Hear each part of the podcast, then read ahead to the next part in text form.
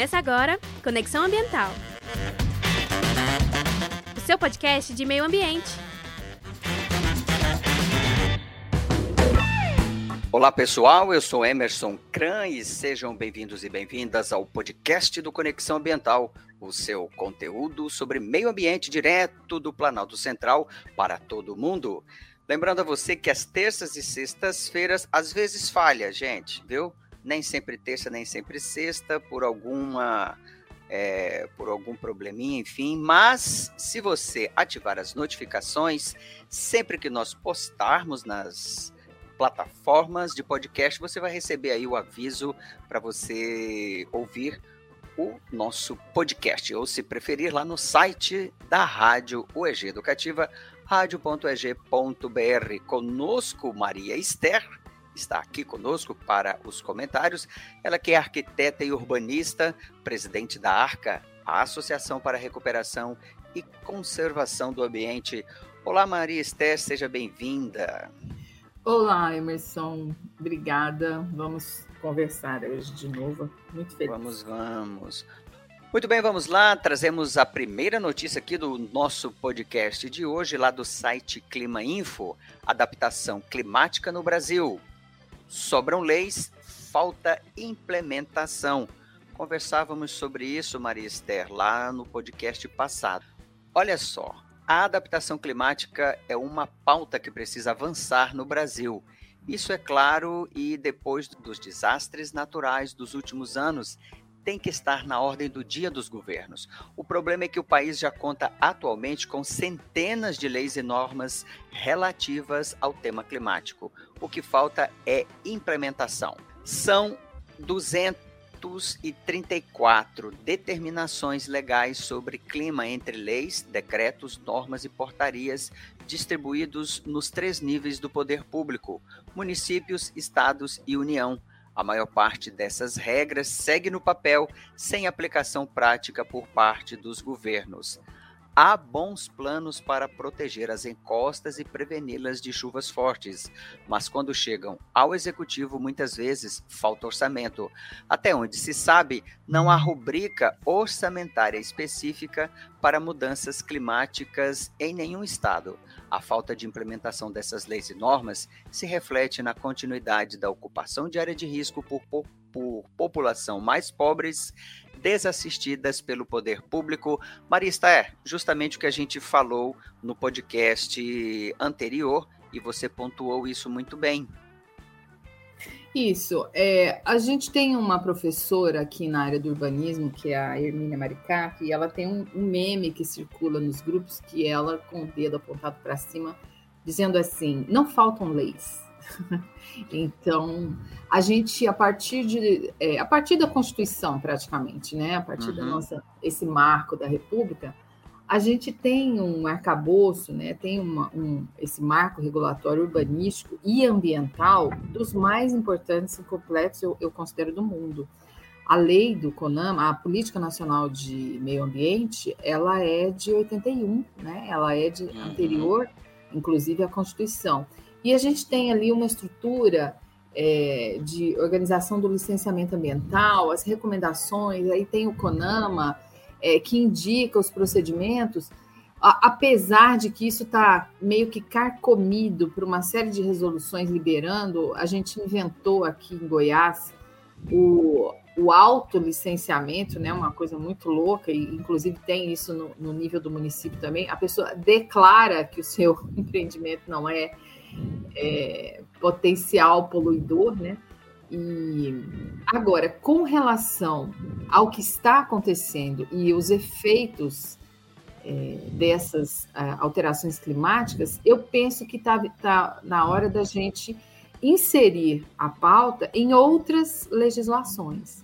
É, uhum. Eu penso que é isso, esse cruzamento é que tornaria é, a nossa informação mais completa. Então, é, esse, um evento desse, né, de chuva, de deslizamento, de alagamento, isso é uma pauta do saneamento. Um local que é como esse, né, é, de, do litoral lá, ou da tragédia que aconteceu em Recife, ou da que teve em Petrópolis, Esses locais, quando você levanta sua estrutura de saneamento, ela é não só precária, como ela foge à regra.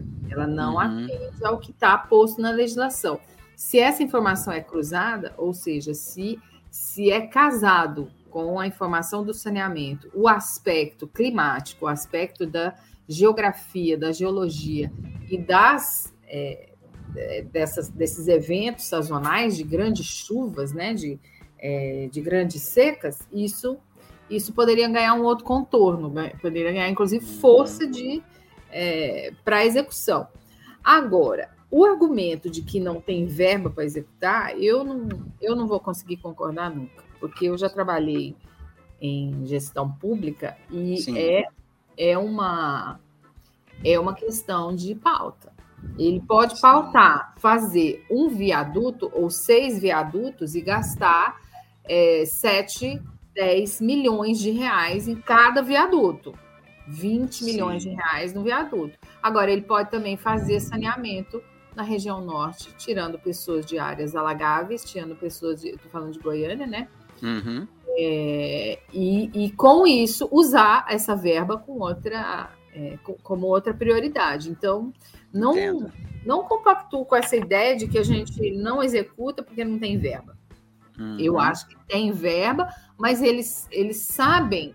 É, você vê, um viaduto, ele, é, ele vai destinar o recurso aqui para uma pessoa só. É um CNPJ só. É um cara só que Sim. vai fazer.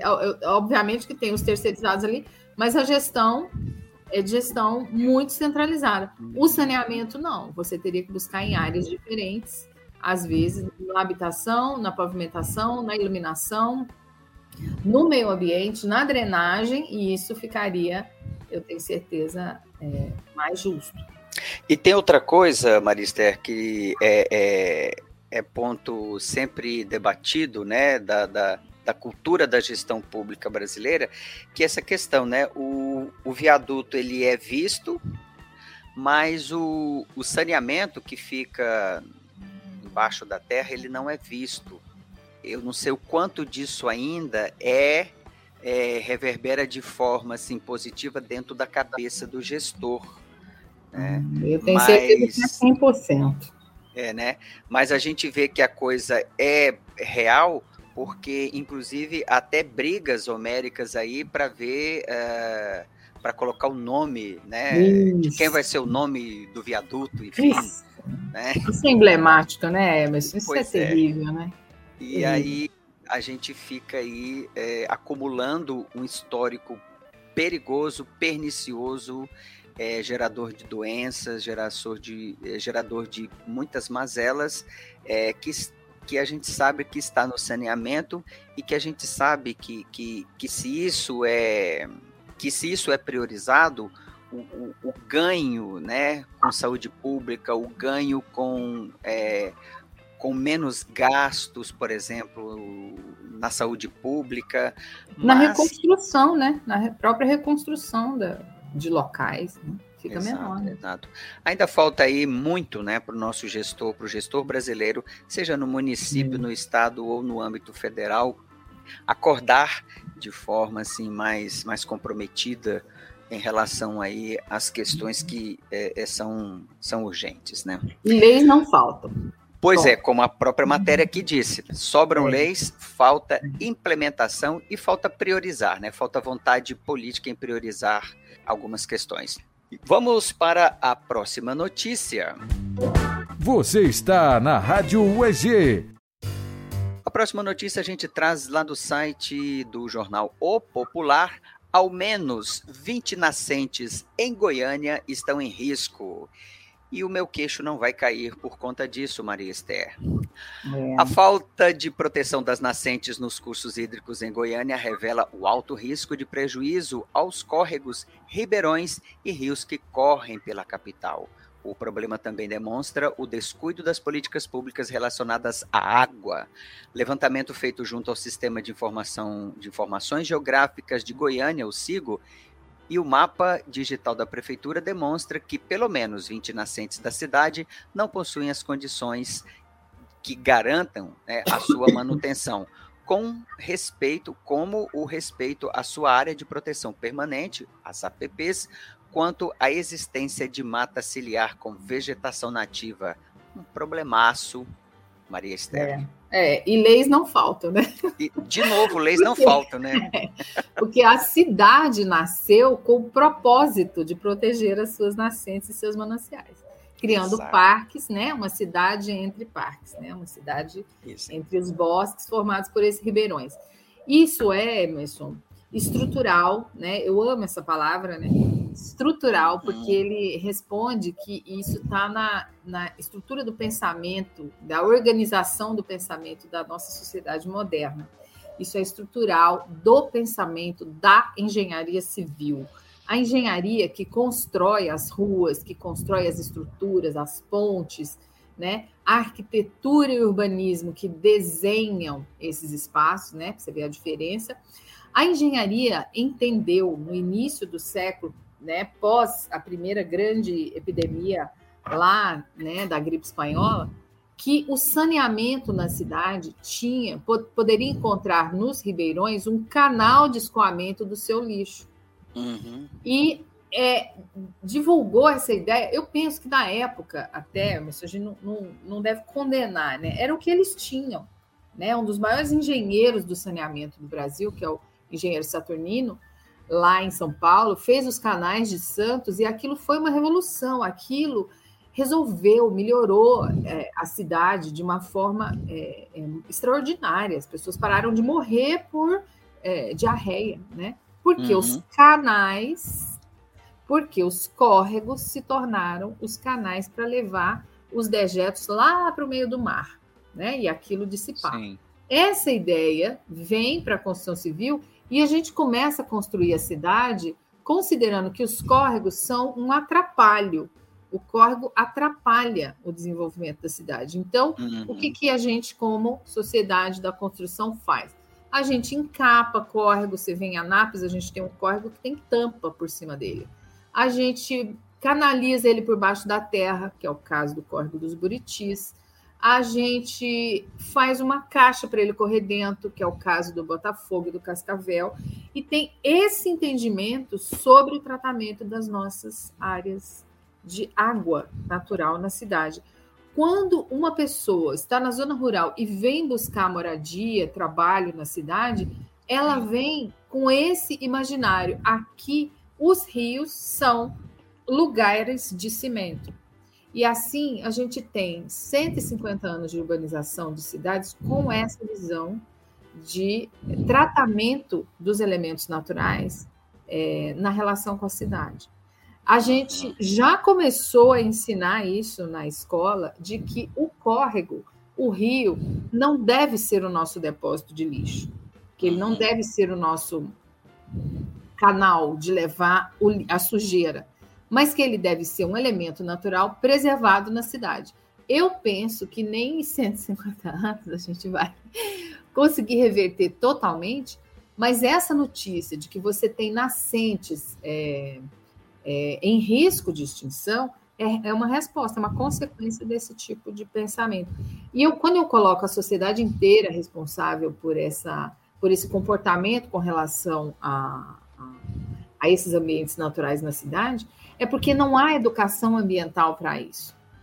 E, mais uma vez, é obrigação do poder público tomar essa iniciativa e mudar esse pensamento em quem já nasceu na cidade, em quem está chegando na cidade vindo da zona rural e é, em quem veio da zona rural já está mais idoso aí, vamos dizer assim, é, uhum. e que insiste, né, como é o caso daquela área verde lá do setor sul, entender que uma mata formada pode ser extirpada em meia hora, como foi, e isso não terá consequências.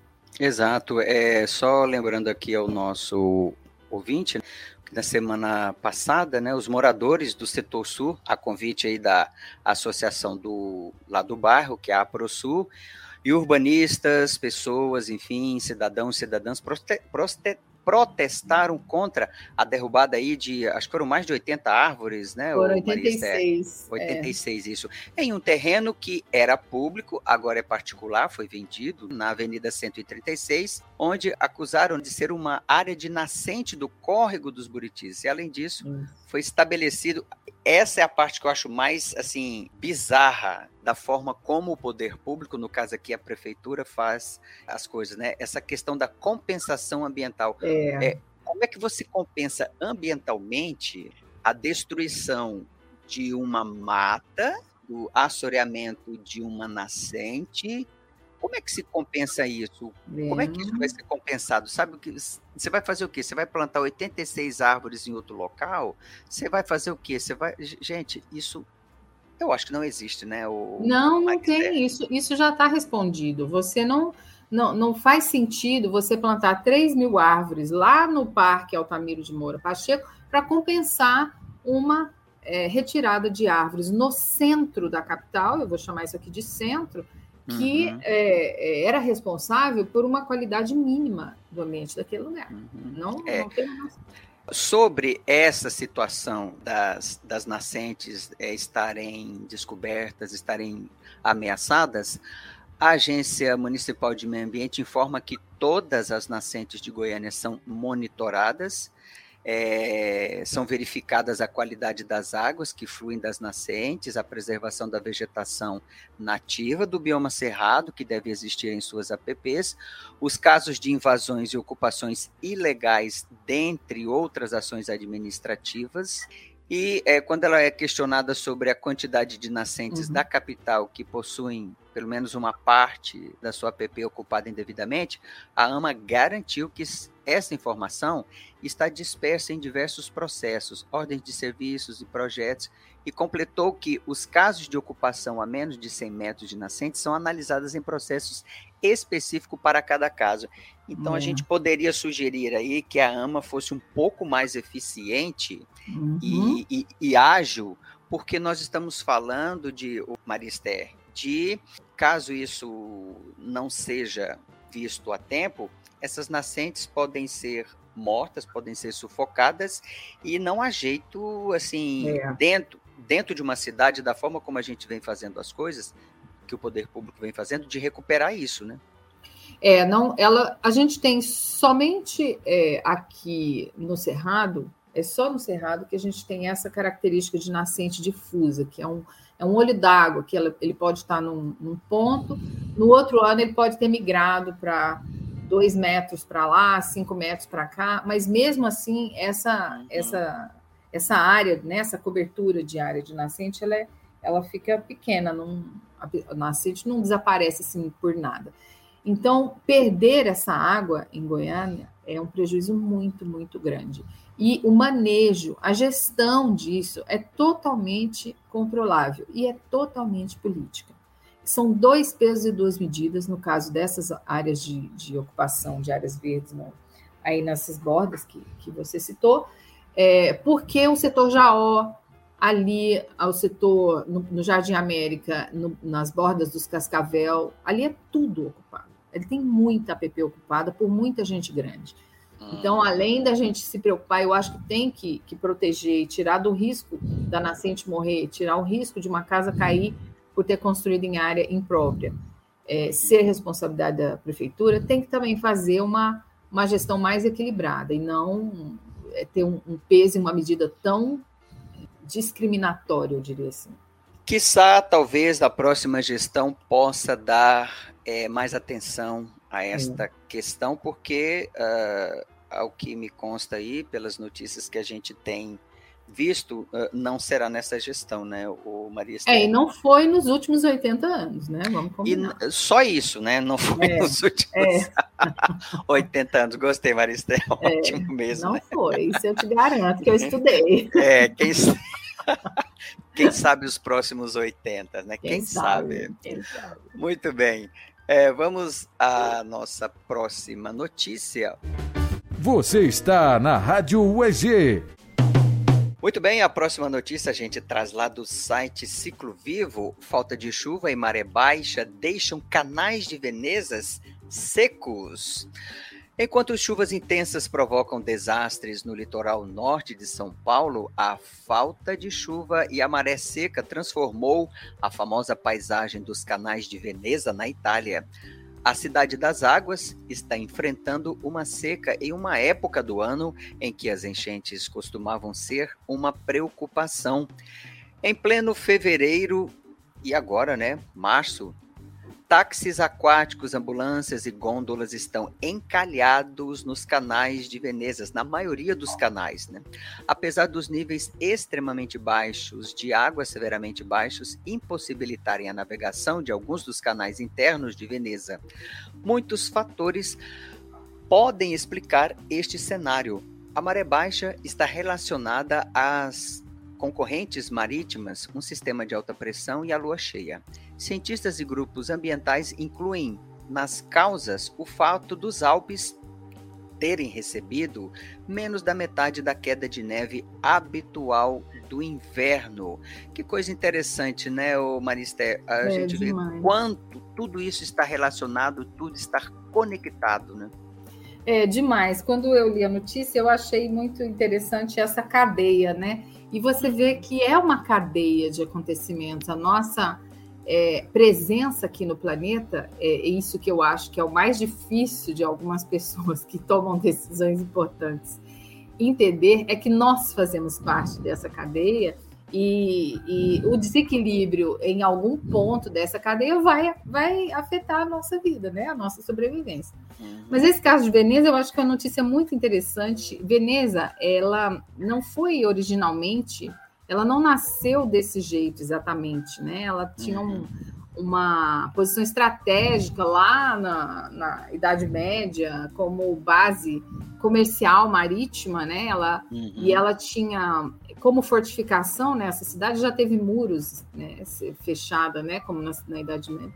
Ela tinha uma posição privilegiada porque navios maiores não, não se aproximavam muito, porque é um, é conjunto de pequenas ilhas e é, várias, né, dezenas, centenas, aliás, de pontes ligavam entre si esses, esses pequenos territórios e acabou se tornando um dos centros é, culturais mais ricos, mais ricos e importantes, né, pós-Idade Média, por essa posição é, estratégica de, de defesa. E esses canais, eles não, não sempre foram assim, né? Uhum. Com a modernidade, isso se tornou é, esse motivo de turismo, né, de, de visibilidade no mundo pela beleza, pela riqueza, né, da, da cultura medieval que cultura sacra, né, que a cidade possui, da sua arquitetura e tudo mais. E esses modelos de táxis, né, de canoas, de gôndolas, tal, é isso que circula lá, o, vamos dizer assim, o, é a maior, é, maior renda da, da localidade. Uhum. Agora, essa, essa seca, eu fiquei pensando, será que isso. É, porque quando fala assim, ah, isso é dos últimos 40 anos, nos últimos 100 anos, não sei o quê. Então é como se fosse uma onda que fosse e voltasse, né? E o prejuízo, obviamente, para a cidade, lá para esse, exatamente para esse ponto, é um prejuízo para o turismo, né? Isso, do exato. Ponto, é, do ponto de vista ambiental, talvez isso seja um movimento natural, tirando o fato que a gente pode estar tendo uma, é, um efeito de, do aquecimento global, né, dessas chuvas que eles explicam lá é, nesses pontos mais altos. Exato. Agora, é muito interessante ver essa estrutura. Eu fiquei pensando, poxa, eles podiam aproveitar que baixou a água, né? E fazer uma manutenção, fazer uma limpeza, fazer um. Porque isso vai voltar, isso eu tenho exatamente, certeza. Exatamente, exatamente. Olha só, o Maristé, ainda na matéria dá uma outra informação muitíssimo importante. Olha só, no ano passado, durante a pior seca da Itália em 70 anos, ou seja, não é algo que está acontecendo agora, vem acontecendo, ou seja, está ligado a uma cadeia de acontecimentos bem maior, é, aonde o registro desta seca só foi visto há 70 anos atrás. O país declarou estado de emergência nos arredores do Rio Pó, onde ocorre cerca de um terço da produção agrícola do país. Ano passado, ano retrasado, aqui o Rio Paraná teve a sua pior seca dos últimos 90 anos.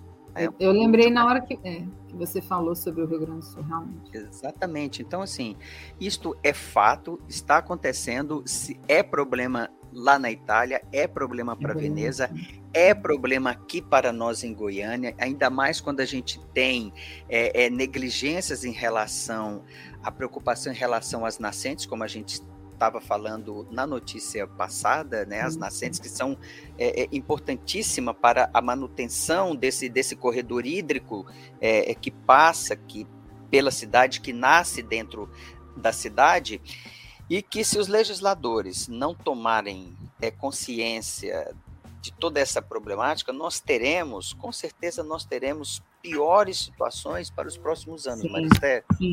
Por isso, um plano de adaptação das cidades à emergência climática.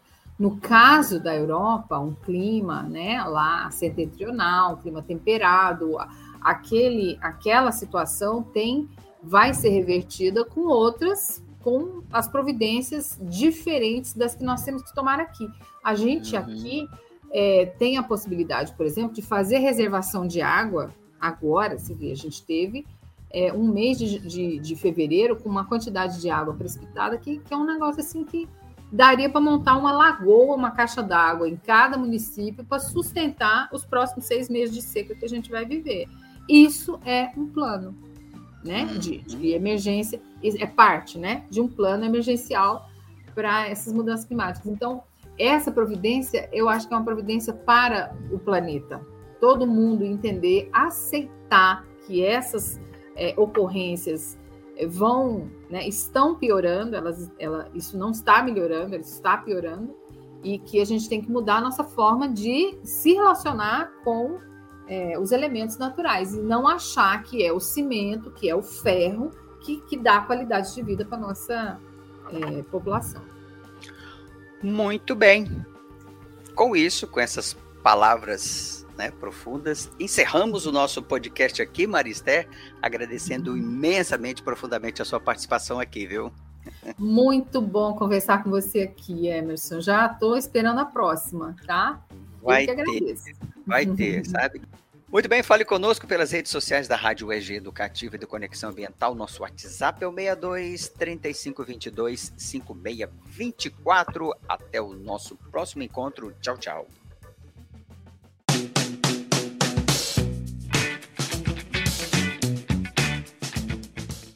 O Conexão Ambiental é uma produção do CRIALAB, Laboratório de Pesquisas Criativas e Inovação em Audiovisual da Universidade Estadual de Goiás e da Rádio EG Educativa. A produção tem pesquisa e redação de Emerson Kran, edição de áudio de Carlos Bueno e apresentação de Emerson Kran. A coordenação da Rádio EG Educativa é da professora Thais Oliveira. Coordenação de Tele Difusão, professor Marcelo Costa.